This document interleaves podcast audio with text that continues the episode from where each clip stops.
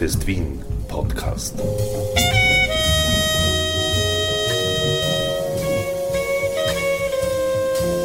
Präsentiert von Manfred Horak.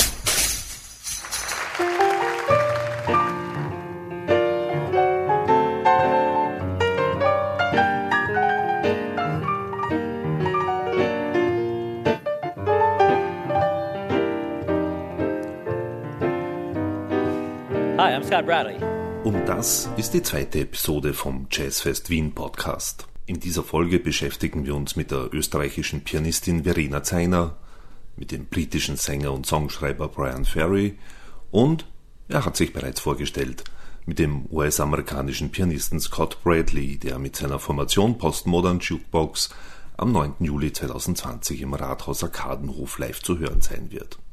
Der Karriereverlauf von Scott Bradley und seiner personell sehr flexiblen Band ist sehr speziell. So wie auch, was sie zu Gehör bringen, nämlich Jazz-Arrangements zeitgenössischer Popmusik.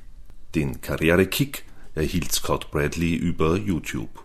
Dort wurden für alle veröffentlichten Videos der Band bereits über 500 Millionen Zuschauer erreicht.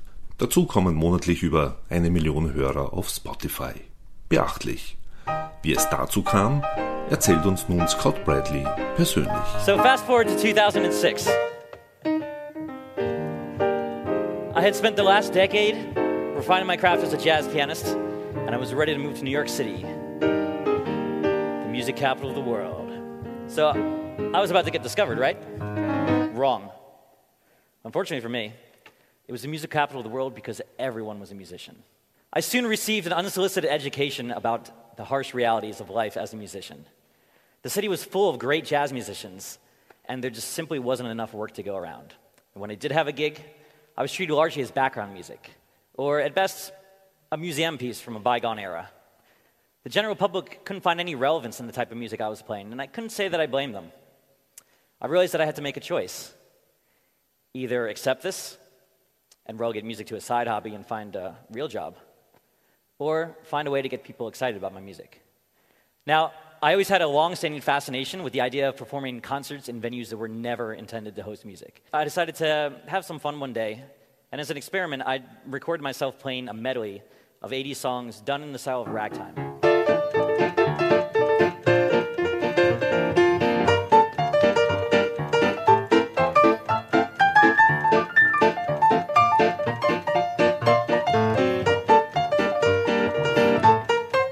Was Careless Whisper as ragtime.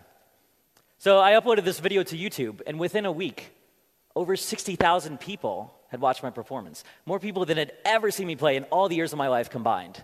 This was the first time that I had found a platform where I could post my musical experiments and have musicians and non musicians alike. So I soon immersed myself in the world of social media. So now all this, this is all well and good, but I couldn't think, help to think back to my beloved New Orleans jazz. That's what got me on this path in the first place. How could I share the conversation of improvised music with my online audience? How could I draw inspiration from them in a live setting? How could I make them feel like they're in the same room as me, not just listening, but actively contributing? One day, I was playing a restaurant gig and I decided to stream it over the internet. Unbeknownst to all the diners that night, I was actually taking requests of people all over the world, some thousands of miles away. My mind raced with the possibilities that this technology held for musicians like me. I realized that I had found a way to turn my background music performances into social media events. Emote Control is a website, it's an online performance space that allows and invites the audience to literally engage in conversation with the performers and influence performances all in real time. By utilizing streaming video technology and social media interactivity, I was able to create a space where viewers could connect with performers, share ideas, and create content just instantaneously. So, what that means for me as an improvising musician is that I now have a way to draw on the whole creative energy of a live audience from the comfort of my New York City apartment.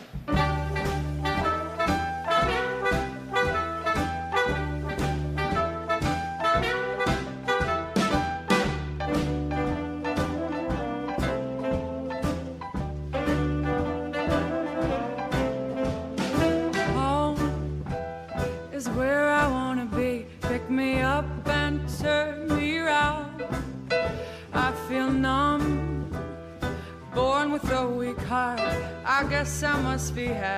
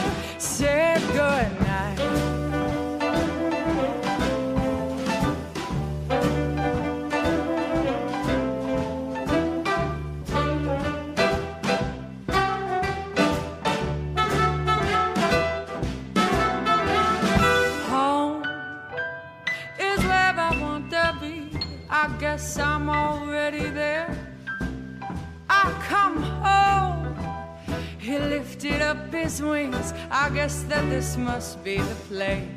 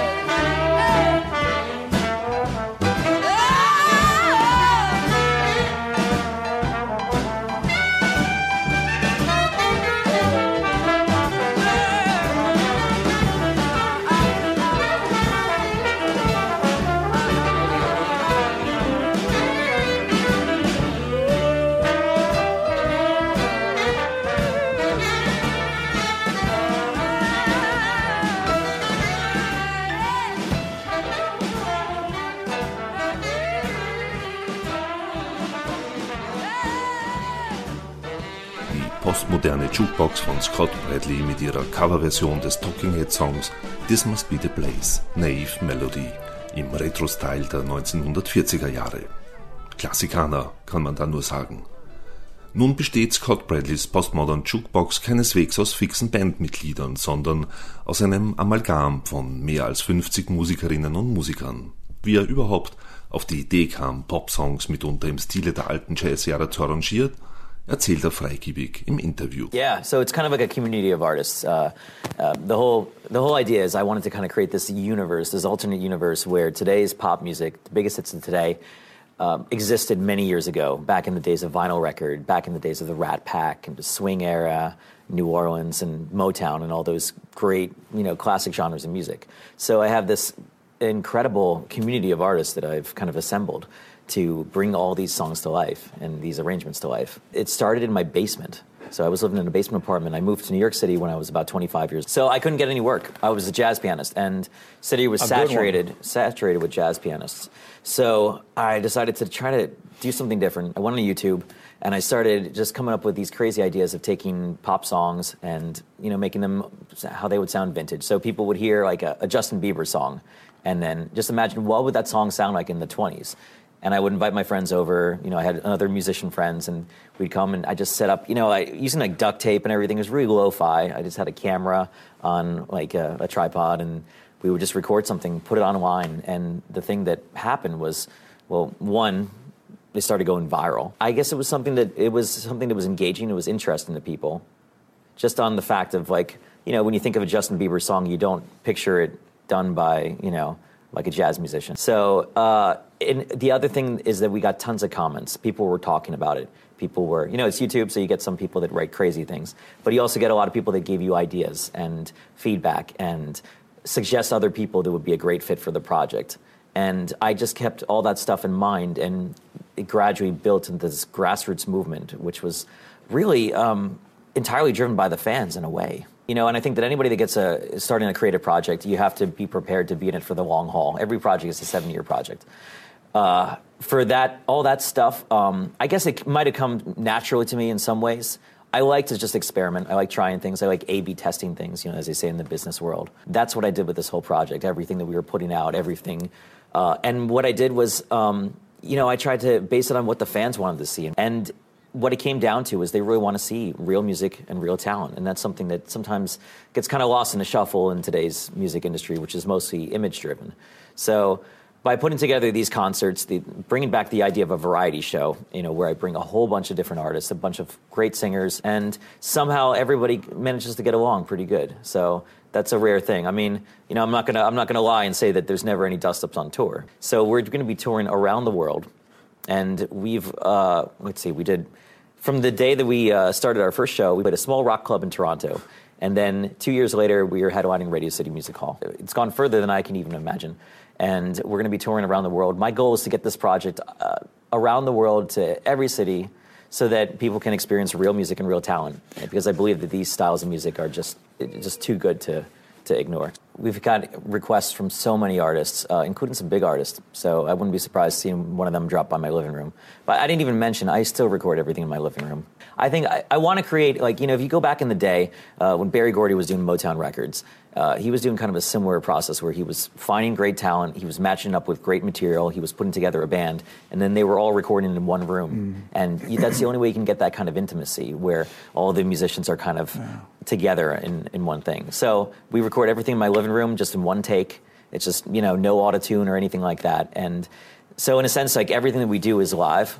And then when we go to on tour, it just like comes to life. As soon as I started doing this, I realized that this is something that was so important to me, and keeping these styles of music alive and identifying great talent. And as soon as I saw that there was an opportunity, you just have to go for it. So We've recorded over about 200 songs. I've released, I don't know, 13 albums with Postmodern Jukebox. So a lot of people that, if they go down the PMJ rabbit hole, you know, that's what we call it, uh, they want to know what's the best CD to start with. So we created like a greatest hits album, The Essentials. Kind of like all the genres from when music existed in the vinyl, on vinyl. So it has some of the swing. We didn't want to do, it was not just like a period piece. It's not like we're only doing 1920s or we're doing a whole mix of all these classic styles, but it's unified in a sense. Like when you, when you hear it, it's like you know it when you hear it.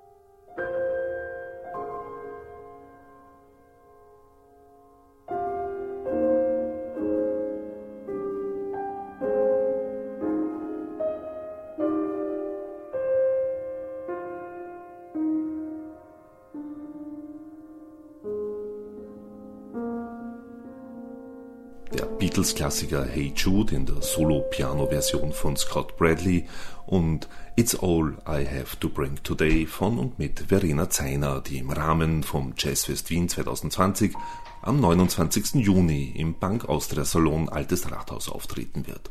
Ein Gebäude mit erklecklich langer Geschichte. 135 Jahre bevor Verena Zeiner im Alten Rathaus gastiert, fand dort zum letzten Mal eine Sitzung des Wiener Gemeinderates statt. Nach mehrmaligen Umbauten präsentiert sich heute das Gebäude von außen im Stil von Johann Bernhard Fischer von Erlach. Geprägt vom Barock kann man zum Teil aber auch noch gotische Elemente erkennen. Das prachtvolle Portal stammt aus der Zeit um 1700.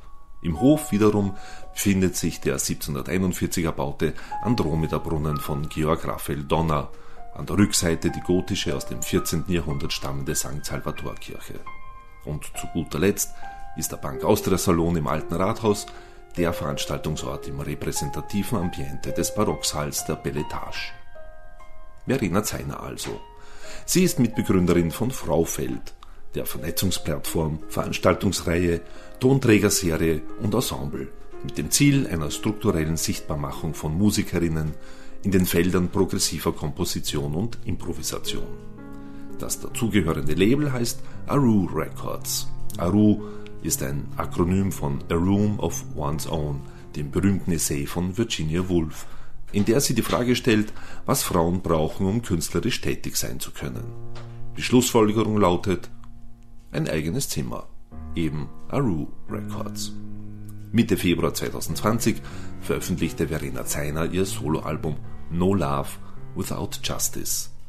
Im Interview sprachen wir über Label, Leben, Körperlichkeit, Gespür und Improvisation. Ich kann mm, mein Instrument nicht spielen und niemand kann ein Instrument spielen ohne, eine, ohne Körper.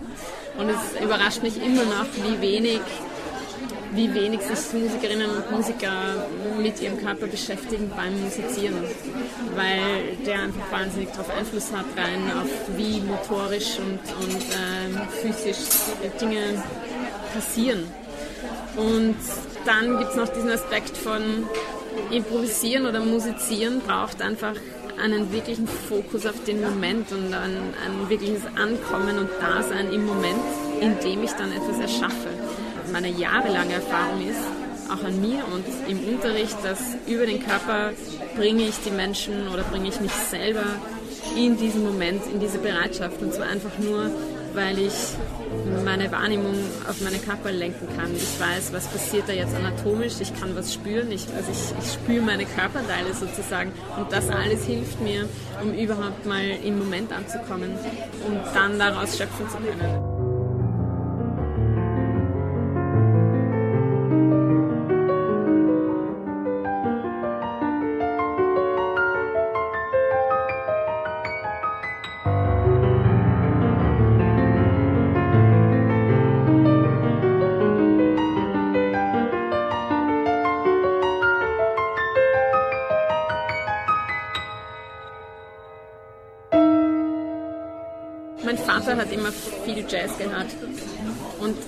Teenager hat mich das angefangen zu interessieren.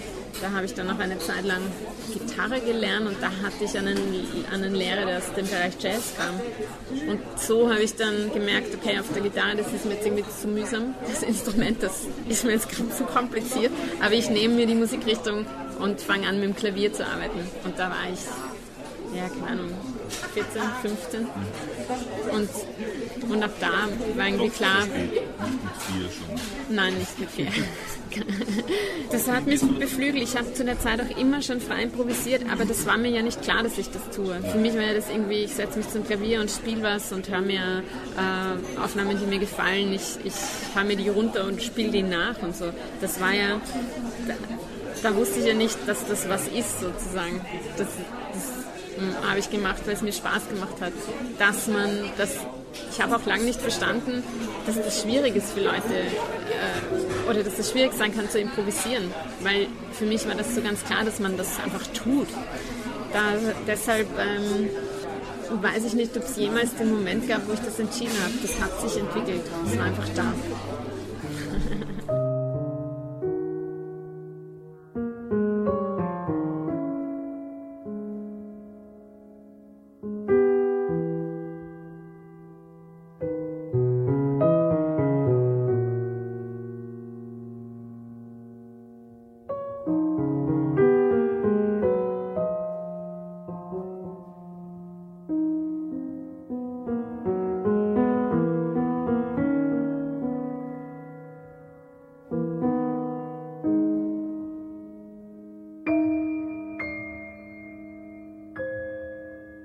Virginia Woolf in ihrem Essay A Room of One's Own geht es tatsächlich wirklich um Frauen und um künstlerisch tätige Frauen. Bei ihr hauptsächlich Literatinnen, weil sie ja selber Schriftstellerin ist. Und da ging es, für sie steht dieser eigene Raum so als, als Raum für ähm, geistige Unabhängigkeit, für finanzielle Unabhängigkeit, für freies, unabhängiges Denken sozusagen. Wir jetzt als, als äh, Frau Feld, also ich mit meinem Team, wir haben das äh, übernommen, uns gefällt so dieses, dieses Bild vom eigenen Raum, in dem man sich einfach selbst verwirklichen kann. Es ist eine, eine Plattform, wo es um Sichtbarmachen von, von Musik von Frauen geht, aber uns ist auch wichtig, dass das nicht bedeutet, dass nicht auch Männer da veröffentlichen könnten oder Teil davon sein können, weil sie mit Frauen zusammenspielen in Ensembles oder so. Also es ist, ähm, wir wollten es einfach oder wollen uns das auch offen lassen, wo wir uns da in Zukunft hin entwickeln.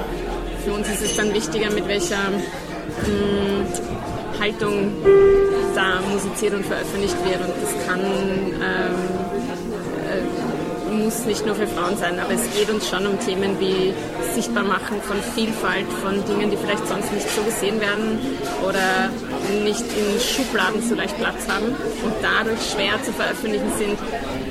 Ähm, das ist unser, unsere Vorstellung davon.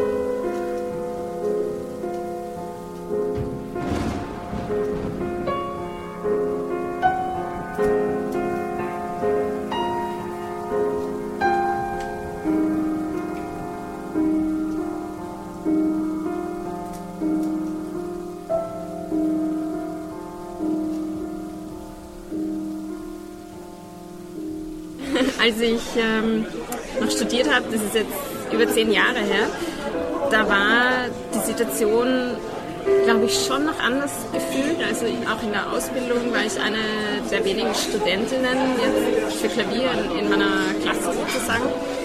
Ähm, hatte auch nie äh, Dozentinnen in dem Bereich.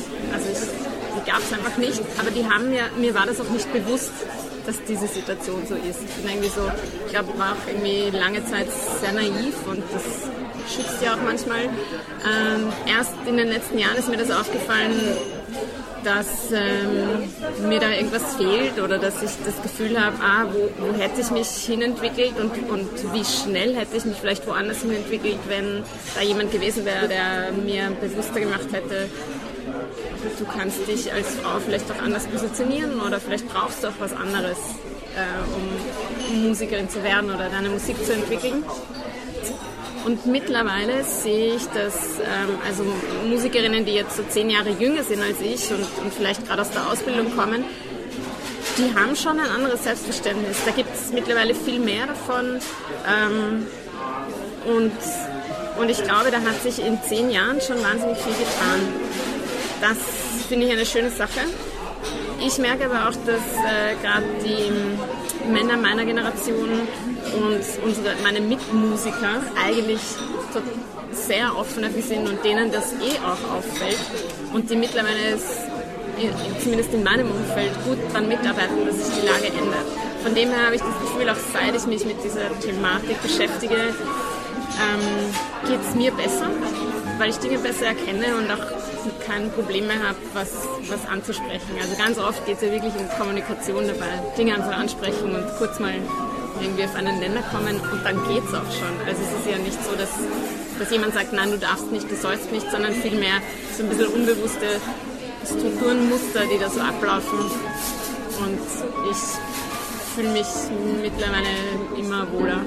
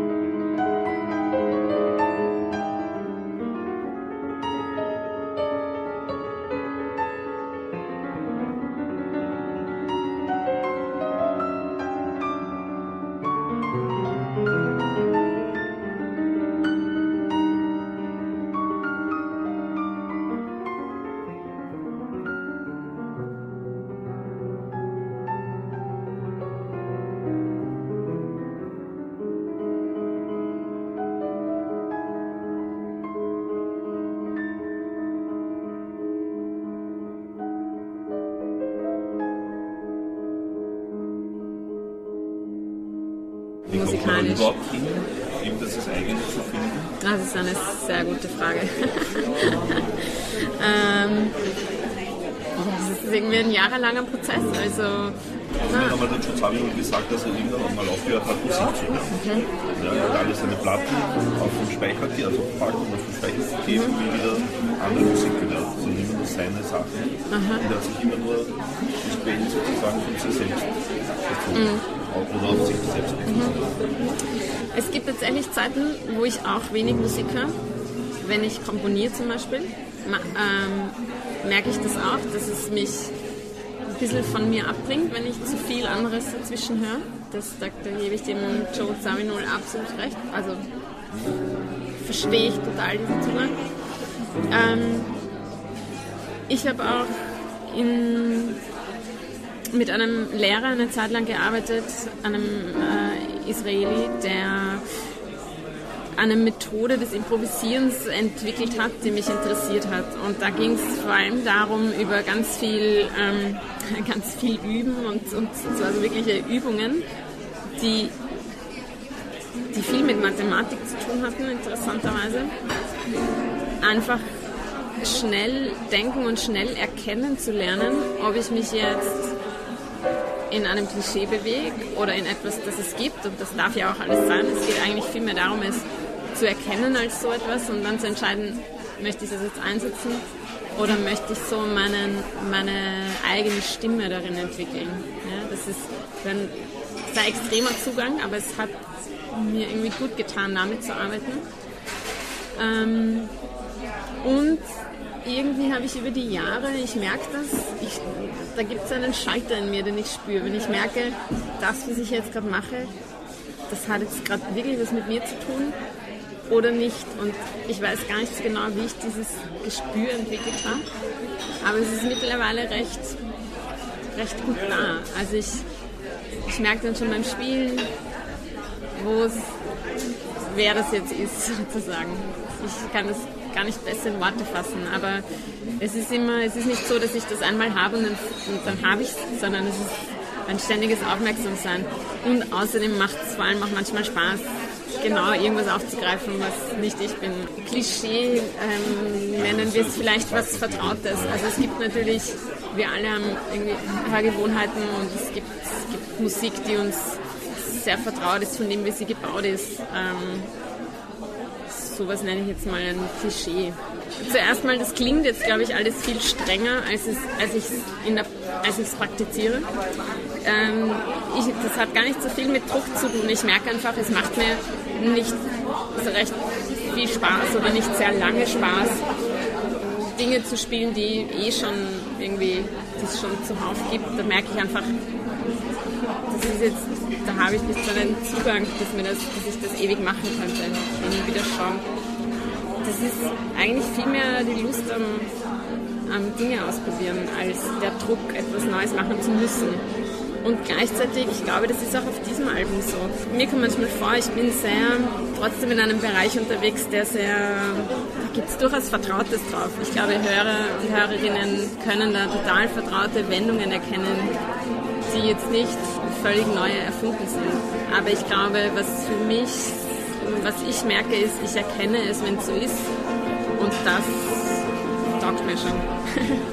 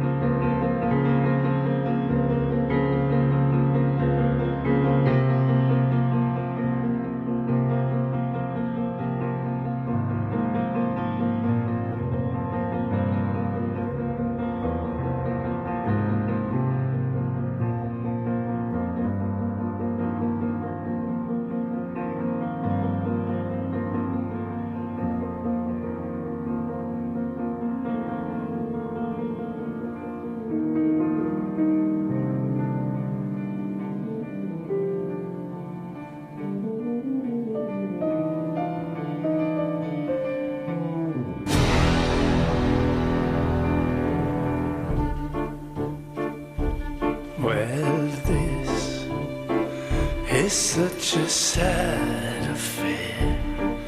I've opened up my heart oh so many times, but now it's closed.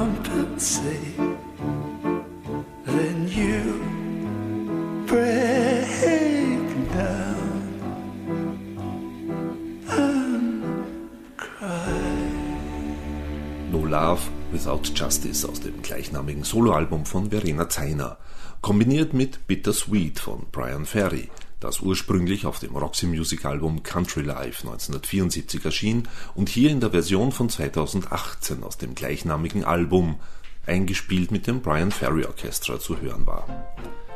Nach seinem Album The Jazz Age im Jahr 2012 wurde auch das 16. Soloalbum von Brian Ferry stark von der historischen Krimiserie Babylon Berlin inspiriert, die in den 1920er Jahren spielt. Ragtime, Blues und Jazz ist also das musikalische Stilmittel. Ein Jazzalbum mit Coversongs aus dem eigenen Katalog. Moderne und Vergangenheit unter einem Hut. Der mittlerweile 75-jährige Brian Ferry gastiert beim Jazzfest Wien am 6. Juli 2020 in der Wiener Staatsoper. Und diese beiden Alben sind freilich nicht die ersten Jazzalben von ihm. Im Gegensatz zum 1999 veröffentlichten Jazzalbum As Time Goes By, auf dem er in unnachahmlicher Manier seine charaktervolle Stimme an Klassiker des frühen Jazz schmiegte, sind es nun die bisweilen sperrigen Melodien aus Roxy Music Tagen, die er in die Frühzeit des Jazz versetzt.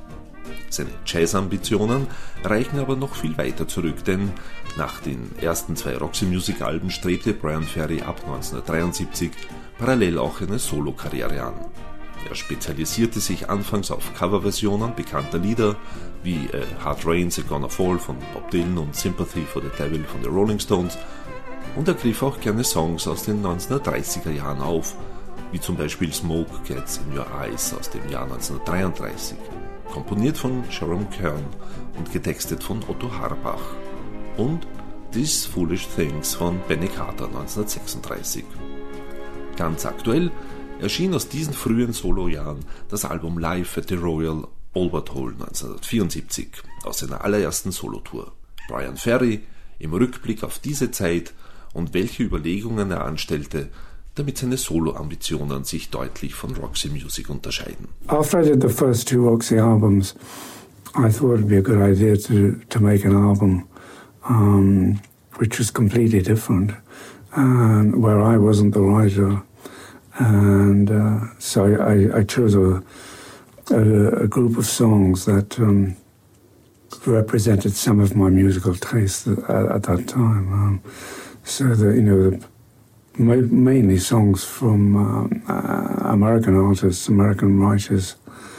Uh, so there was a a couple of songs that came from um, Detroit, from the uh, the Motown group of artists. Uh, I did a Smokey Robinson song, Tracks of My Tears.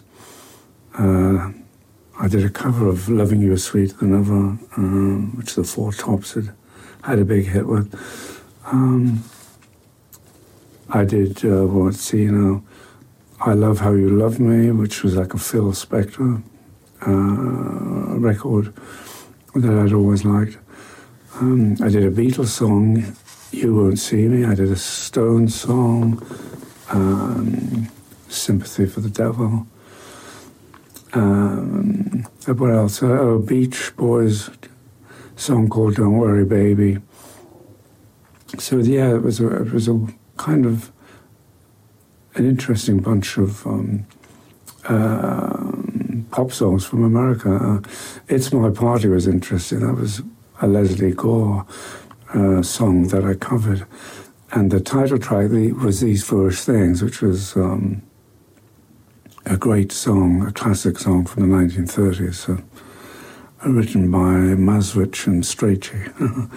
and uh, that that be uh, yeah that song became the uh, the title of the album, and uh, it was uh, a great record to make um, for me. It, it uh, the freedom of of getting away from my own writing was important to me, and it was done with a lot of enthusiasm uh, when we made the record with uh, John Porter and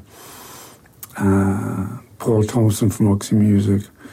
Uh, John Porter played guitar and, and, co-produced the record with me. He was a really uh, mainstay of the project. Um, and uh, yeah, a, a, lot of really good musicians who uh, thought it was an interesting project to be involved with. we did it really fast in uh, Studio One at Studio A, as it was called, I think, at at Air Studios in Oxford Circus in London, and um, which is where I'd made the previous album, which was For Your Pleasure, which was the Roxy album.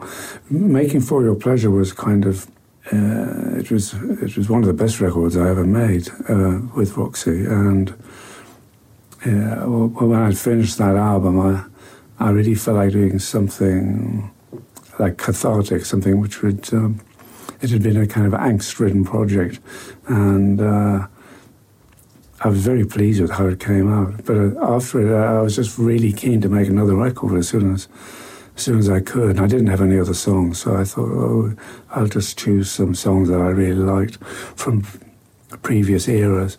Um, and of course, you know the the um, a lot of the, the, the great uh, singers um, uh, who'd been around, like uh, Elvis Presley, Bing Crosby, and Frank Sinatra. They, they weren't songwriters, and they'd always covered songs, you know, either from the past or songs which, which had been written especially for them. There was nobody around to, to, write songs for me, so I uh, I chose these uh, these old tunes. They, they weren't actually that they weren't that old at the time. The record uh, was made in '73. Um, these foolish things. So some of these songs had been only around for about ten years or whatever. And uh, I forgot to mention there was a Bob Dylan track as well. Um, Hard Rain's Gonna Fall, which became the the single from the album, and uh, and that uh, that uh, helped to make the record quite a big hit for me. Um, it was a, a, a record which uh, was, was very di- different sounding from the Roxy albums that I had made, the first two albums. Um, those those records have been difficult for, um, for, for, for a kind of wide audience to accept, I think. Um, whereas these these pop songs that I, I covered on the first solo album were, were very accessible. You know, great tunes, easy lyrics, and uh, as a singer and producer and arranger, it was an interesting project for me. It was where I kind of I was learning um, every day about you know, how to make a record, and um, uh, the process of making this one was so easy. It was so joyful, uh, the making of it. And I think that that was kind of transmitted into, into the grooves of the record. You don't like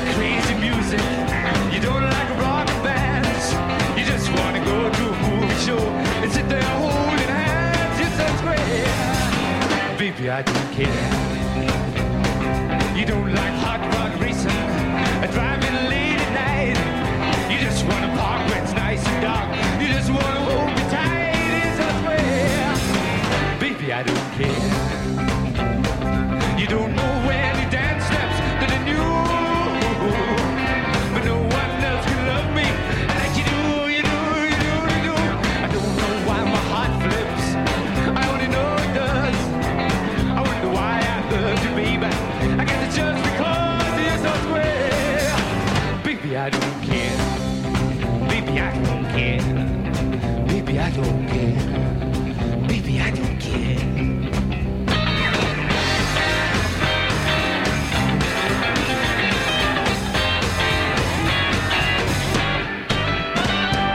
I don't know why my heart flips.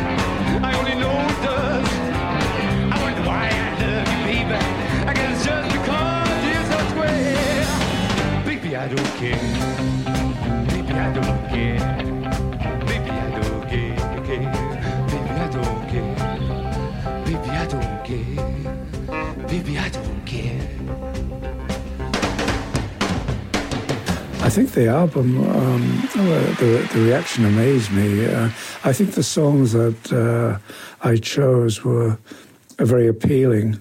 They were kind of easily accessible and much less difficult uh, to the new listener uh, than the, than the material uh, you know I'd been doing in Roxy, which were I guess my my own songs played with, by me and the band, and um, and the there was always something a bit underground about Roxy in those days.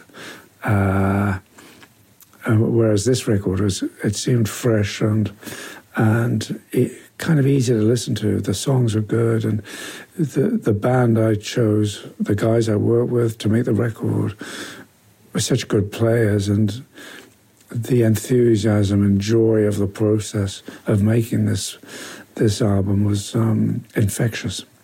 I thought that this might help to make the work I was doing with Roxy Music more accessible. Maybe people who'd been resistant to it might get to know my voice and my way of uh, the sound of my records might lead them to, you know, my main love, which was the Roxy Music um, uh, repertoire. Um, and uh, I, I, think actually making these foolish things might have alienated some of the hardcore Roxy fans because they thought, "What's he doing this for?" You know, and uh, but I was so keen to make more and more records and to learn more about record making, and I think overall it was a good thing that I did this because uh, this album because I think my songwriting improved, and uh, I, th- I think I found a more direct way to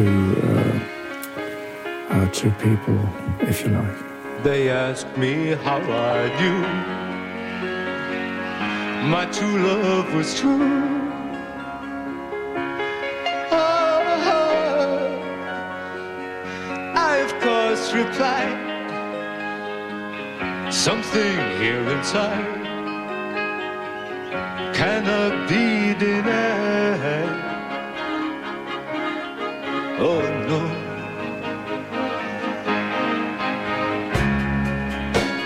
said someday you'll find all who love are blind. Ooh, ooh. When your heart's on fire, you must realize said you're right. So I chaff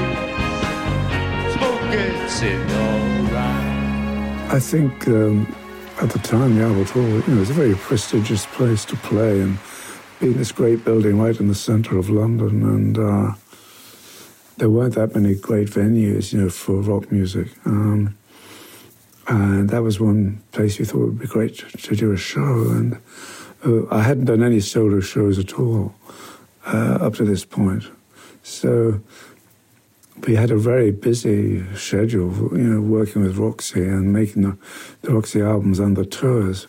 And we, I guess we found a couple of weeks where we could rehearse the band quickly and uh, do three concerts. We did three solo concerts, one in in uh, Newcastle, my hometown, and then one in Birmingham, and then f- finished in the third night was in at the Albert Hall. Um, I think the fact that on the on this album that I just made, I was wearing a you know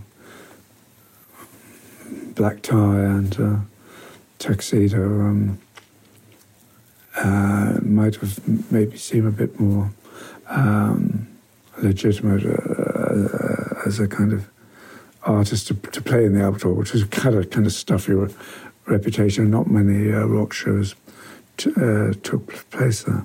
The band played great, and um, uh, we had an orchestra because we had strings on some of the tracks.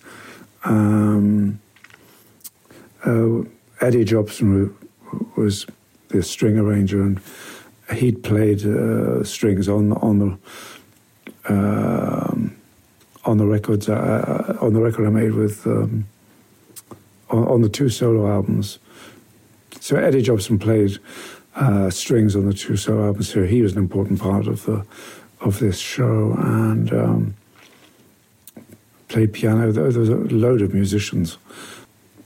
Yeah, luckily we we we recorded the um, we had the mobile uh, outside and. Um, I think it was the Mo- the Island Mobile Recording Studio that uh, that we used, and uh, we we finally got around to mixing the tapes, and um, I felt it was a kind of you know, an interesting um, uh, souvenir from that period for for the fans who like like my music. The band played really well. It's uh, it's um, there's a lot of energy on stage, and um, the fact was the first time I'd I'd done a solo show in London.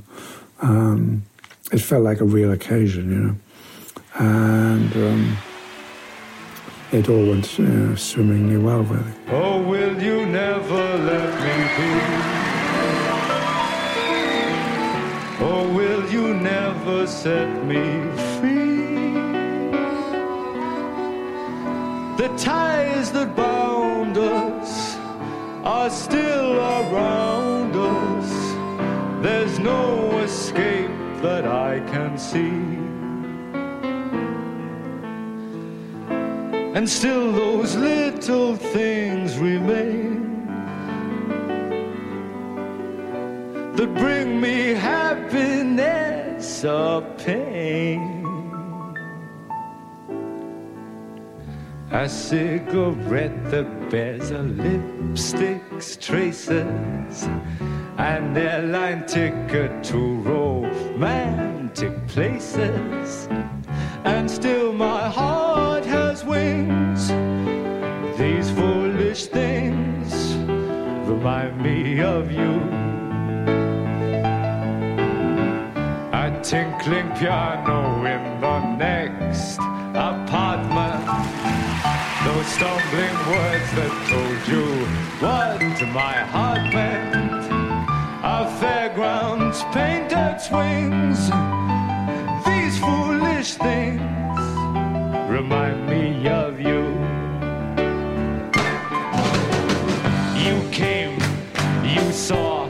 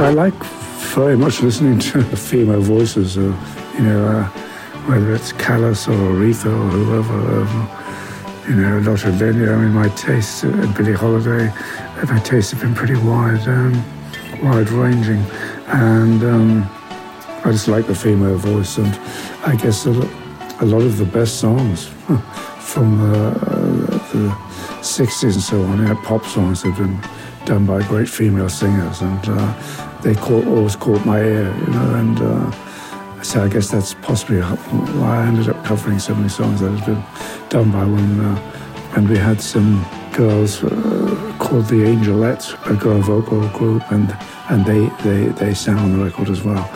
So no, it was great having having girls' voices on on the record.